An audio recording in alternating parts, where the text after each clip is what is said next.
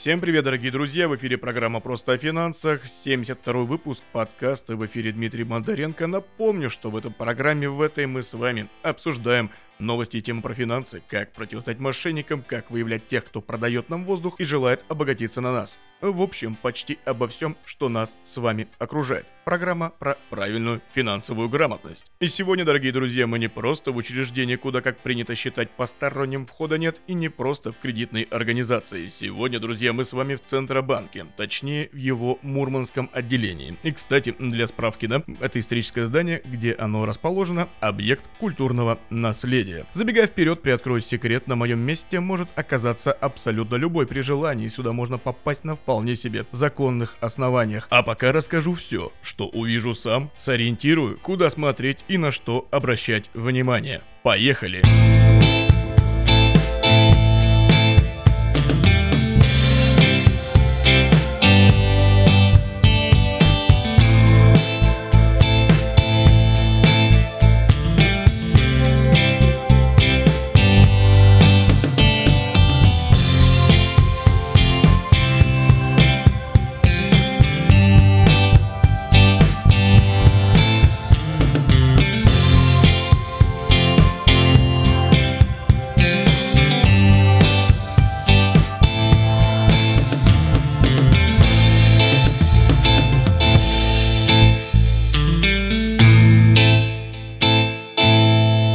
Сегодня, дамы и господа, у нас с вами исторический подкаст. Ну, как сказать, такой историческо-финансовый. И в эфире буду я не один, а заместителем управляющего отделением Банка России по Мурманской области Михаилом Старичковым. Михаил, добрый день. Добрый день, Дмитрий. Да, дамы и господа, мы находимся в Мурманском ЦБ, да, говорим так, но тем не менее, эхо есть, есть эхо, есть рабочие моменты, так или иначе где-то будут проникать иногда слухи. Хоть так или иначе мы поработали над звуком, чтобы все было максимально изолировано, но тем не менее. Сами понимаете, вот такая история.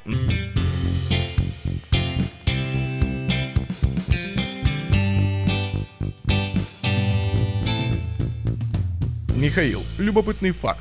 Все первые каменные здания в Мурманском регионе, в Мурманской области, так или иначе связаны с финансами. В первом полностью административном каменном здании располагался именно Госбанк. Но это же не то место, где мы с вами находимся. Действительно, есть такая история, что первое и почти 200 лет единственное финансовое учреждение в нашем регионе это было Кольское уездное казначейство, которое действовало на основании указа Екатерины II, изданного в 1775 году. А непосредственно на свою работу оно начало в прошествии пяти лет после издания данного указа в 1780 году и первоначально располагалось на территории Кольского острога. Была специальная изба. Средства, то есть казна, хранилась под э, полом здания местной э, церкви, которая располагалась на территории данного острога. Но уже тогда действующие документы предполагали, что денежные средства должны были храниться в каменных помещениях. Поэтому в 1000 1803 году было запущено строительство специального здания для данного казначейства, и в 1806 году оно было построено в городе Кова на территории уже не Острога, а непосредственно самого города. То есть это было первое вообще, в принципе, каменное здание на Кольском полуострове. А шли годы, меняло место положение свое Кольское казначейство. Потом, после революции, оно прекратило свою деятельность. В 1923 году появилась э, подразделение Центрального банка. Начинало оно работать в специально отремонтированном здании, но которое имело каменное э, помещение для хранения денежных средств, то есть именно для хранения фондов. Но э, Нормативные требования есть нормативные требования, и в конце 20-х годов был запущен процесс а, строительства двухэтажного каменного здания, которое было завершено в 1932 году. Оно располагалось а,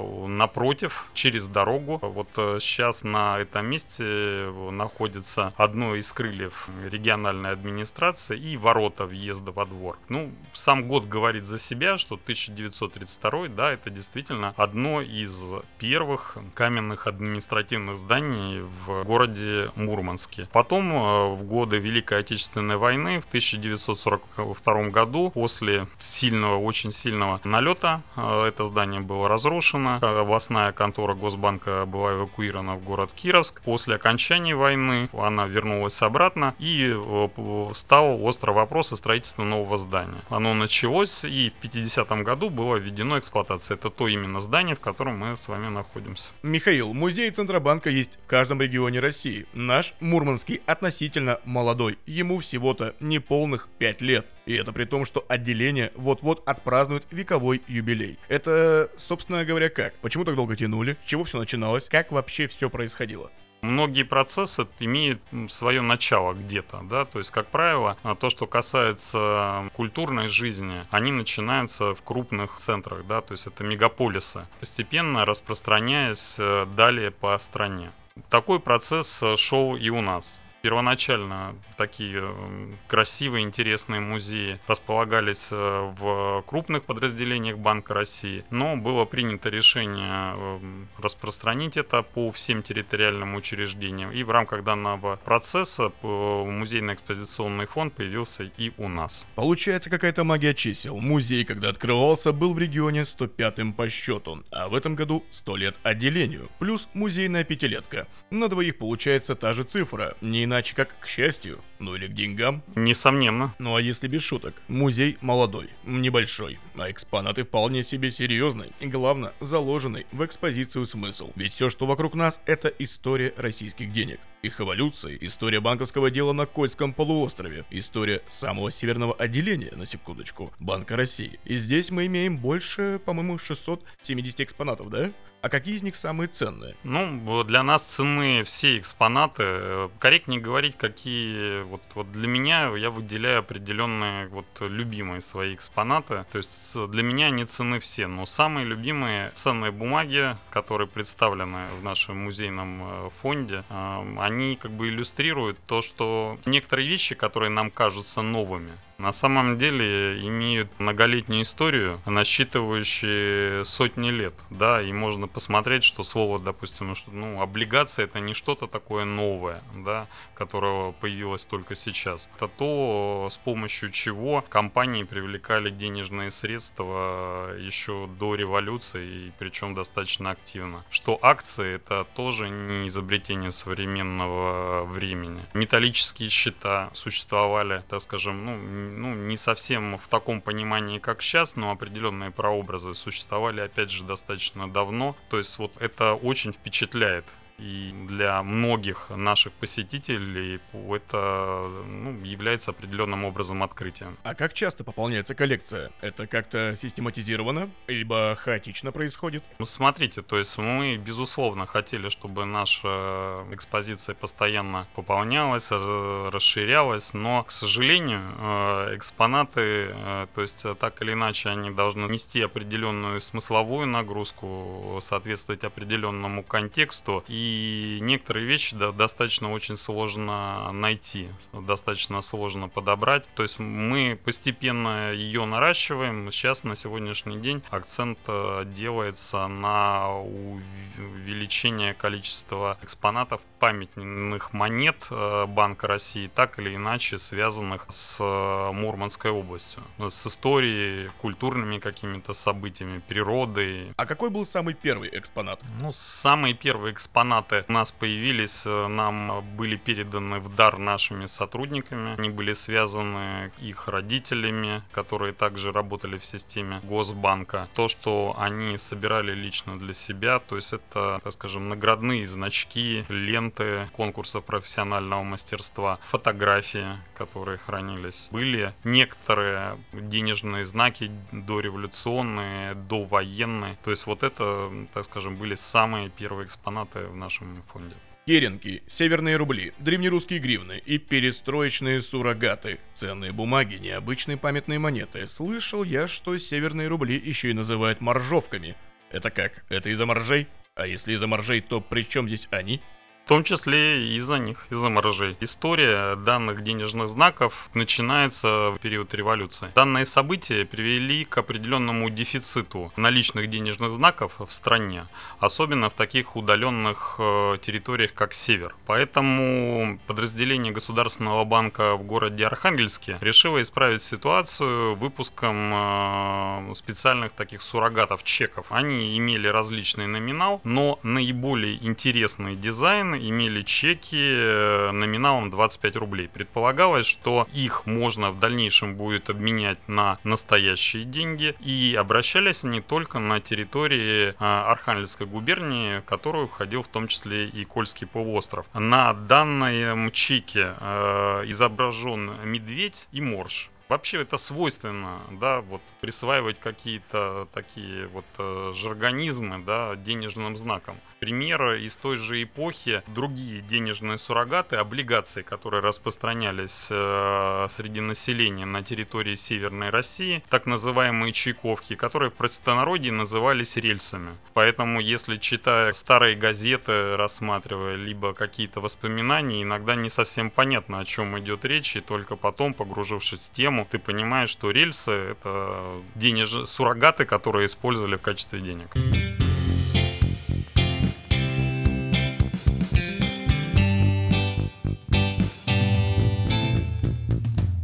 Михаил, насколько я знаю, что самые большие купюры за всю историю России это Катеньки и Петеньки, и есть даже фотозона с ними. А Мурманская область как-то отображена на монетах? Конечно, как э, регион э, с богатой историей, в котором связаны значимые события освоения севера, Северного морского пути, э, военными действиями, безусловно, все, все эти события отражены в том числе и на памятных монетах Банка России. Отдельно хотел отметить такие интересные монеты, как столетие основания города Мурманска. Это 3 рубля, номинал данной монеты из серебряной, которая которое было выпущено в 2016 году к столетию города Мурманска. До этого была памятная монета, посвященная 55-летию годовщины победы в Великой Отечественной войне Мурманску как городу-герою. Также следует отметить памятную монету, посвященную городу Полярному. Все, что связано с природой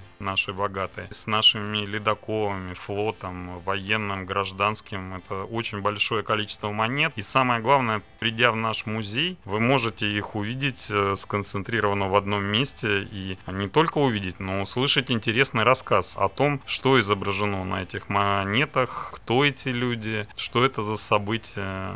Поэтому приглашаем. Я думаю, что наши слушатели подкаста «Просто о финансах» обязательно посетят музей. А как туда попасть, мы, конечно, чуть-чуть попозже, но все расскажем. Друзья, вы не поверите, что я вижу. Банковское оборудование во всей красе. Тележка Госбанка Советского Союза. Причем как новенькая. В таких э, раньше перевозили деньги. Я точно знаю, что это раритет.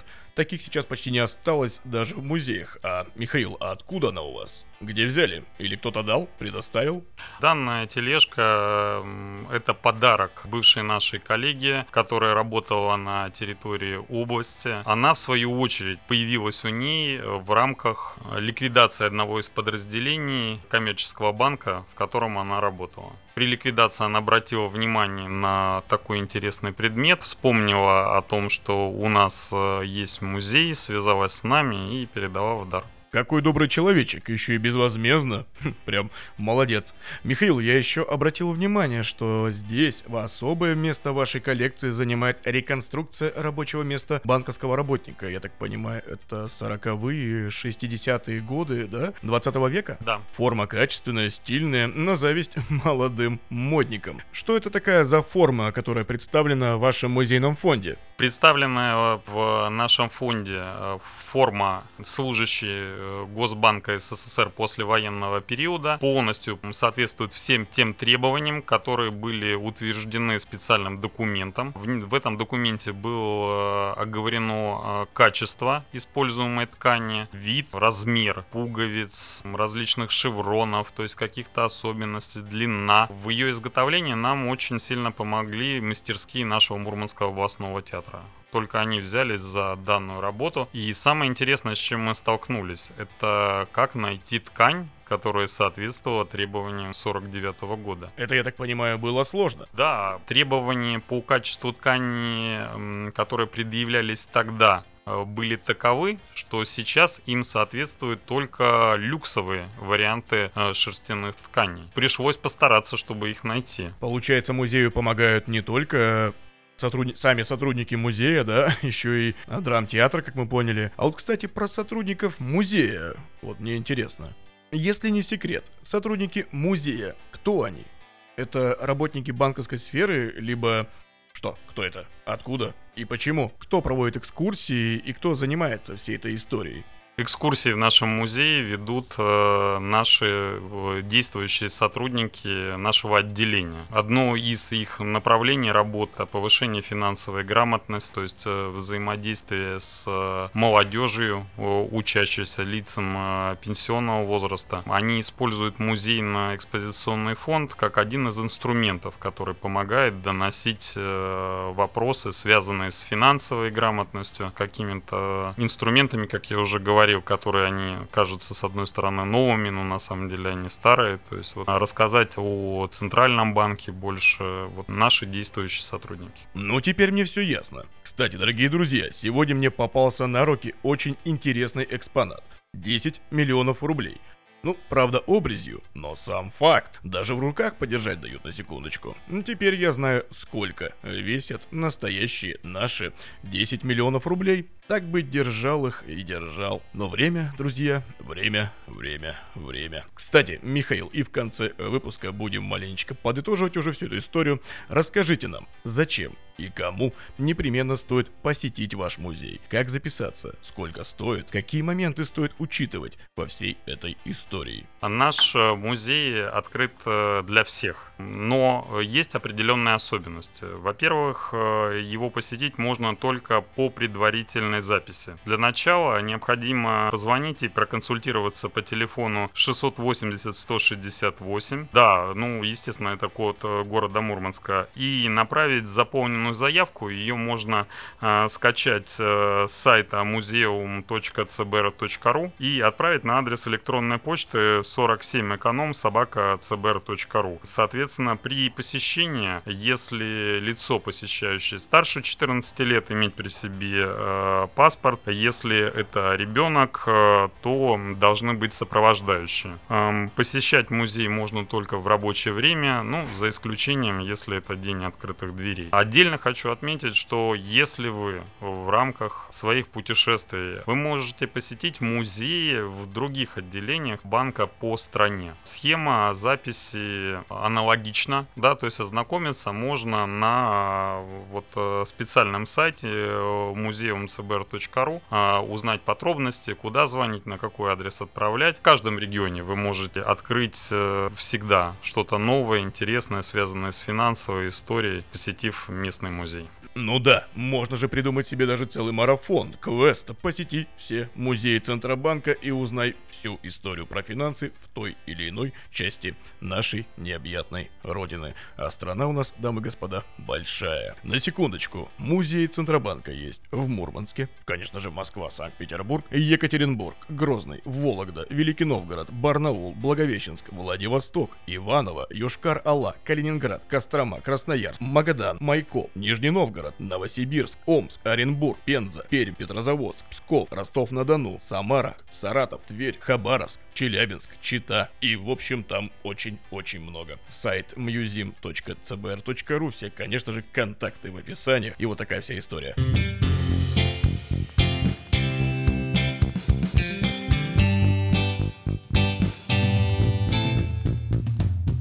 Михаил, а подскажите, есть какие-то требования минимальные? Вот, допустим, я такой фанат, захотел прийти один. Я смогу это сделать? Есть какие-то ограничения? Таких э, критичных проблем для этого не существует. Э, ну, в любом случае, конечно, более удобно посещать более массовые посещения, но я думаю, что созвонившись, договорившись, выбрав удобное время, э, всегда можно реализовать свою цель, посетить музейный музейный экспозиционный фонд отделения Мурманска. Так что, дорогие друзья, записываемся, переходим в описании по ссылочке. Там и телефончики, и почта, и, конечно же, сайт. Да, все это делаем, культурно просвещаемся, все расскажут, все покажут. Потрогайте 10 миллионов, поддержите в руках, увидите первые акции, одни из первых облигаций. На самом деле здесь очень и очень интересно. И да, кстати, Михаил, я слышал, что у вас тут даже выдают памятные жетоны. И прям можно вручную как-то все это сделать, прогнать или как там. Расскажите про памятные жетоны. Да, по желанию посетитель нашего музея, если у него есть такое желание, по получить специальный памятный жетон, а, сделав его своими руками, прокрутив э, колесо на специальном устройстве. Причем есть э, целых четыре варианта картинок, и каждый может выбрать э, себе по вкусу. На одной из типа жетонов содержится изображение нашего основного здания сегодняшнего дня, а на другом другом изображено наше первое э, здание в городе Мурманске, которое было в момент открытия. Еще один жетон э, содержит изображение, перекликающееся с изображением на памятных монетах, посвященных э, городу Мурманску. И самое главное, это можно сделать своими руками. Это интересно. Так что вот так, дорогие друзья, запомните, можно, можно и нужно. Приходите, записывайте, посещайте э, сайт, все как я сказал в описании. А сегодня с вами была программа «Просто о финансах», ведущий и автор Дмитрий Бондаренко и заместитель управляющего отделением Банка России по Мурманской области Михаил Старичков. Спасибо вам, Дмитрий, за интересную беседу, за проявленный интерес к нашему музею. Пользуясь возможностью, приглашаю всех жителей нашего региона и его гостей посетить наш э, музейно-экспозиционный фонд, соблюдая, конечно, установленные требования. Спасибо, до свидания. Ну что, дорогие друзья, до скорых, до скорых встреч. Буквально уже на днях мы снова будем в радиопрограмме, радиошоу просто о финансах на Народном радио Хибины. А вот скоро-скоро снова возобновляем наши подкасты, всю эту историю. В общем, остаемся с вами на связи. Напомню, что в эфире была программа «Просто о финансах», автор и ведущий Дмитрий Бондаренко. Программа, где мы с вами обсуждаем новости и темы про финансы, как вести бюджет, как противостоять мошенникам, как выявлять тех, кто продает нам воздух и желает обогатиться на нас. В общем, почти обо всем, что нас с вами окружает, программа про правильную финансовую грамотность. Подписывайтесь на подкаст «Просто о финансах», ставьте лайки. Подкаст предоставлен на более чем 35 площадках по всему земному шарику. Доступен как с интернетом, так и без. Ну, если заранее скачать, конечно. И не забывайте слушать программу «Просто о финансах» на радио Хибины каждый четверг с 16.00 до 17.00. 102 и 5 FM, Кировска Патиты, ссылочка на интернет-трансляцию радио в описании. Не забывайте проявлять осмотрительность, когда дело касается таких деликатных вопросов, как деньги и инвестиции. И, конечно, берегите себя, своих близких и свои финансы. Ну все, пока-пока.